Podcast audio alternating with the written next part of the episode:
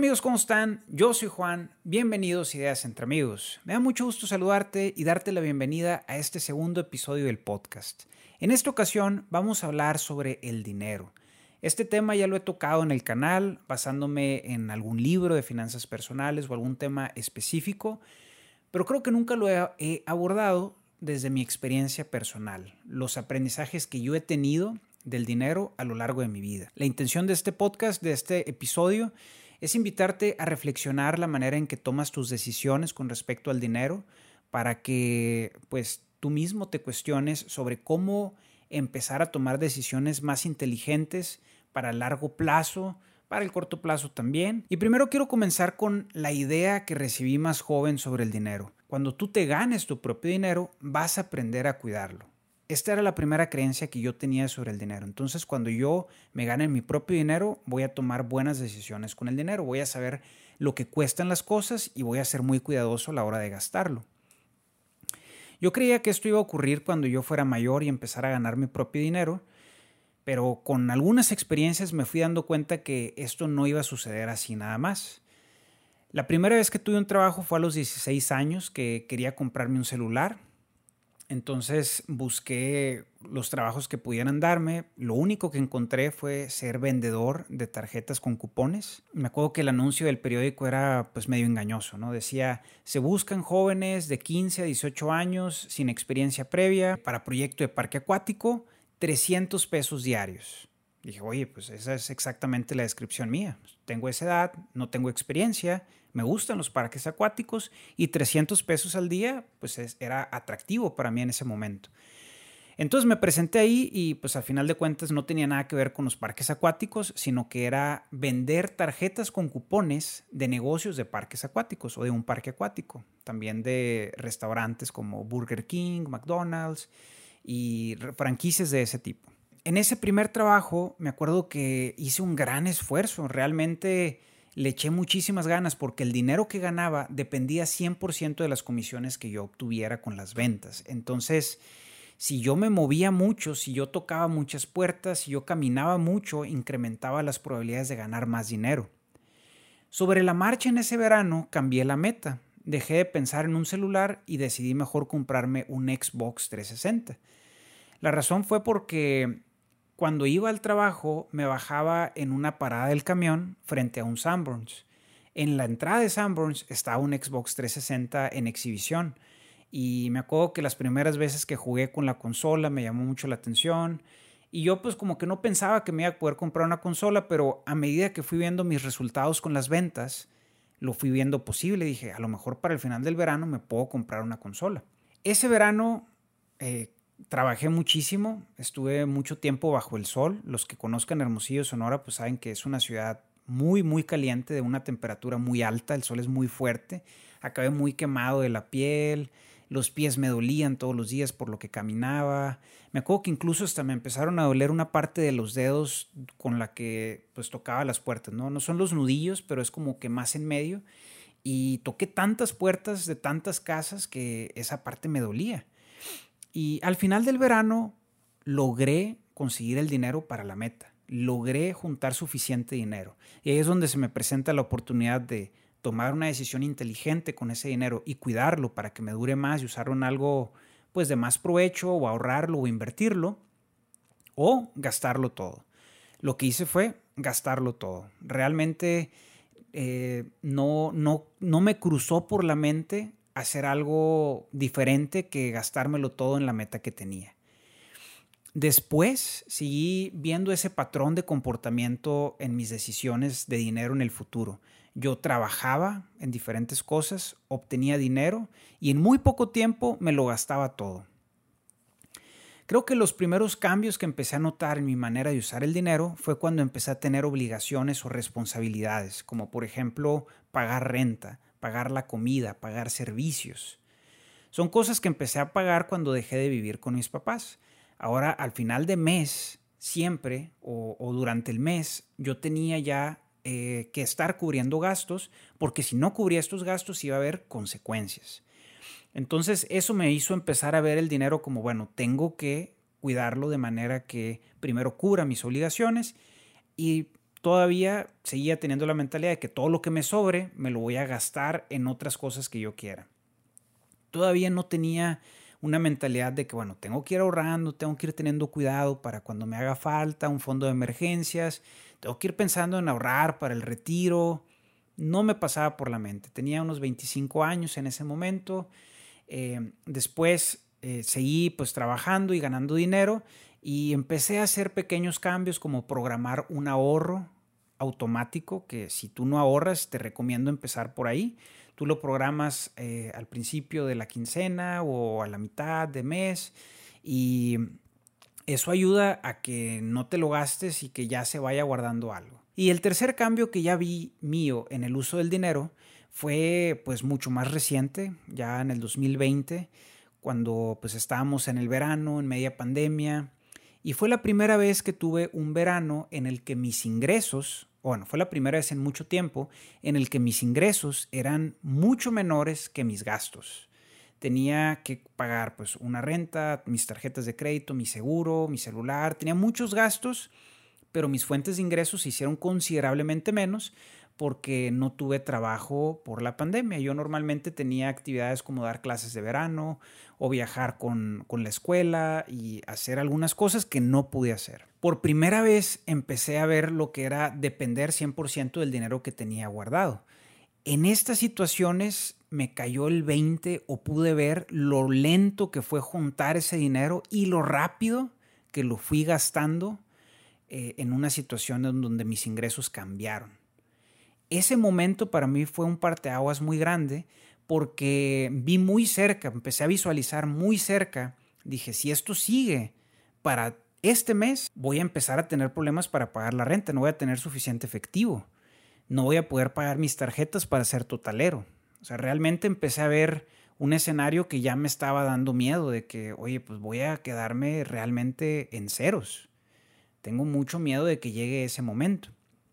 Afortunadamente, eh, pues ya volví a, las clases, empecé otra vez a tener trabajo, eh, mantuve otras fuentes de ingresos adicionales que generé y me ayudó a, empezar a tapar ese hoyo que estaba generando.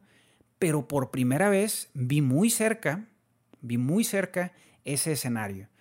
Y entonces eso me hizo cambiar muchas maneras, muchas cosas de mis gastos. Me hizo poner una atención especial en lugares en los que está desperdiciando, digamos, dinero. Puse mucha más atención en dónde se me estaba yendo el dinero para empezar a hacer adecuaciones y empezar a ahorrar más. Yo regreso a la idea de que cuando te ganes el dinero tú, lo vas a cuidar. Esa, esa idea no se ha cumplido, o sea, o no se cumplía por sí sola. Yo seguía haciendo un gran esfuerzo por el dinero, pero por alguna razón entre más esfuerzo hacía, más importante para mí se hacía convertir ese dinero en algo tangible que pudiera comprar, algo que pudiera hacer que ese esfuerzo lo pudiera disfrutar en algo. En el, en el, primer trabajo que tuve, pues fue comprar un Xbox, pero después se convirtió en un celular, después se convirtió en unos tenis, después se convirtió en una cámara, en otras cosas, pero yo no terminaba de comprender la importancia de oye, pues ya junté algo, vale más que lo guarde, no vale más que piense en el Juan del futuro. Vale más que piense en un escenario en el que me quede sin trabajo y tenga que mantenerme de mis ahorros y tenga que tener un fondo. No pensaba en esas cosas. Hasta que no experimenté esa sensación negativa, incómoda, de, oye, esto me tomó mucho tiempo juntarlo y se está yendo muy rápido este, tengo que hacer cambios importantes. Creo que este tema de las decisiones del dinero es complicado porque yo te puedo dar muchos argumentos lógicos, muchas, muchos razonamientos, muchas explicaciones, te puedo enseñar con tablas, con gráficas, con porcentajes, lo que sería de tu vida en el futuro si cambiaras tus hábitos de dinero. Y probablemente este no es la primera vez que lo escuchas. Si tú empiezas a ahorrar joven, el dinero que vas a juntar en el futuro va a ser mucho más que si empiezas a ahorrar e invertir eh, mayor. O sea, esto estoy seguro que no es la primera vez que lo estás escuchando en tu vida. Seguramente ya alguien te lo había dicho o tú ya lo sabías. Sin embargo, a pesar de que ya lo habías escuchado, es poco probable, bueno, voy a cambiar ahí un poco el lenguaje. Es muy probable que no hayas seguido esos consejos al 100%. A lo mejor los escuchaste y dices, pues sí, si lo empiezo a ahorrar tal, pero a lo mejor en tu situación dijiste, pues es que ahorita no tengo, o sea, mis gastos están muy fijos, muy, muy justos y no me alcanza como para ahorrar lo suficiente, estaría muy apretado y de alguna manera justificas no hacerlo. Y lo que me lleva a darme cuenta que los cambios con respecto al dinero o probablemente cualquier cambio importante en la vida de una persona no sucede solamente con argumentos lógicos que puedes razonar, sino que ocurren cuando alguna emoción en tu vida es suficientemente fuerte para que hagas un cambio, para que tomes acción. En mi caso, pues te estoy diciendo, el miedo eh, que experimenté en el verano fue lo que me motivó a darme cuenta que tenía que hacer cambios pronto, así de que tengo que hacer cambios ya, esto no puede seguir, esto no es sostenible. Voy a experimentar una situación difícil si no hago cambios importantes en la manera en que gasto mi dinero. Entonces creo que vale mucho la pena considerar las emociones que no son necesariamente positivas. Obviamente ayuda a pensar un escenario positivo, optimista en el que te visualices con mucha riqueza en el futuro y te emocione querer hacer eso y por eso haces las cosas, pero vale la pena también considerar las emociones negativas que podemos sentir en la vida. Ya dije una que fue miedo o incertidumbre. Otra que puedes usar muy a tu favor es la envidia. Creo que hay muchos tabús o tabúes con esta emoción, como que eh, creemos que es malo sentir envidia o, creemos que no deberíamos de sentir envidia, nos sentimos culpables por experimentar envidia al ver lo que personas cercanas a nosotros están obteniendo y creemos que eso nos hace malas personas. Yo quiero invitarte a reformular esa sensación o esa emoción que experimentas. La envidia por sí sola no es mala, la envidia es natural es algo que a cualquier persona experimenta de manera instintiva al ver algo que tienen otras personas que no tienes. O sea, es algo que sientes cuando ves que los demás tienen que tú no tienes. Puede ser muchas cosas. En el caso del dinero, pues la envidia es, algo muy, muy normal, o sea, es algo que, que a todos les pasa. Lo que creo que es malo es canalizar esa envidia de manera negativa la primera reacción que puedes tener con una envidia que no manejas bien es desacreditar los logros de las otras personas. Decir, ah, pues sí, ha juntado todo eso o ha hecho estas cosas, pero la tuvo muy fácil porque le ayudaron a conseguir el trabajo, este, nunca tuvo que esforzarse por esto. O también te puedes victimizar y decir, no, es que mi situación es mucho más difícil, él nunca tuvo que hacer esto, ni vivió acá, ni estas situaciones complicadas. Ese tipo de mentalidad lo único que hace es que la envidia te detenga ahí. En lugar de pensar qué es lo que puedes hacer para también empezar a tener esas cosas que estás viendo que quieres tener, que te genera envidia o esa sensación incómoda, y lo único que haces es quejarte o victimizarte, pues entonces no vas a progresar. O sea, entonces lo primero que te digo es, esa envidia hay que canalizarla de manera positiva. Hay que pensar, bueno, no lo tengo, no estoy feliz con esa situación, ¿qué es lo que puedo hacer al respecto? Si tienes mucho orgullo, probablemente nunca le pidas consejos a las personas que lo están haciendo bien. Pero si puedes hacer a un lado tu ego y puedes decir, mi orgullo no es tan importante, le puedo preguntar, oye, ¿me puedes dar consejos? La verdad que yo también quisiera tener pues inversiones en la bolsa, yo también quisiera ir generando un patrimonio, yo también quisiera no tener estas preocupaciones de dinero y la verdad que no me han salido bien las cosas. ¿Me puedes dar algún consejo? Esa es una manera que lo puedes canalizar la envidia. Dejar de ver al resto del mundo como eh, tus rivales que están ganándote y empezar a verlo como, pues cada quien está en su propia carrera. Creo que no nos afecta si nos damos consejos o nos ayudamos entre nosotros. Otra emoción negativa que puedes canalizar a tu favor es el arrepentimiento. Cuando tú te das cuenta de todo lo que perdiste o todo lo que desperdiciaste o todo lo que pudiste haber ganado por tomar malas decisiones con respecto a tu dinero, probablemente te lamentes. A mí me ha pasado, yo me he lamentado, he visto de que ese, esa ocasión gané tanto y esa otra ocasión gané tanto y ese dinero me duró muy poquito. Si yo lo hubiera empezado a invertir cuando tenía 16 años y hubiera seguido invirtiendo ese dinero, no me quiero ni imaginar la cifra que ahorita podría tener de dinero disponible para mí. No me lo puedo imaginar más de 10 años después lo que hubiera juntado si hubiera tomado esas buenas decisiones. Realmente no me hace feliz, o sea, digo, es incómodo, digo, qué mal que no lo hice. Pero hay una mala y una buena noticia. La mala noticia es que eso que te lamentes, eso que no pudiste obtener, nunca lo vas a poder tener. Eso ya se fue, esa oportunidad ya pasó. La buena noticia es que todavía puedes hacer algo, todavía puedes trabajar, todavía estás bien, tú estás aquí. Y si a partir de este momento o el momento que tú te lo propongas empiezas a cambiar esas malas decisiones que has tomado en el pasado, en el futuro vas a estar en un escenario mucho más favorable. Aquí también volvemos a la actitud con la que tomas las cosas. Si tú te arrepientes y te lamentas y digas, ay, pues si hubiera empezado antes, pues lástima que no lo hice, ya, ni modo, pasó mi oportunidad.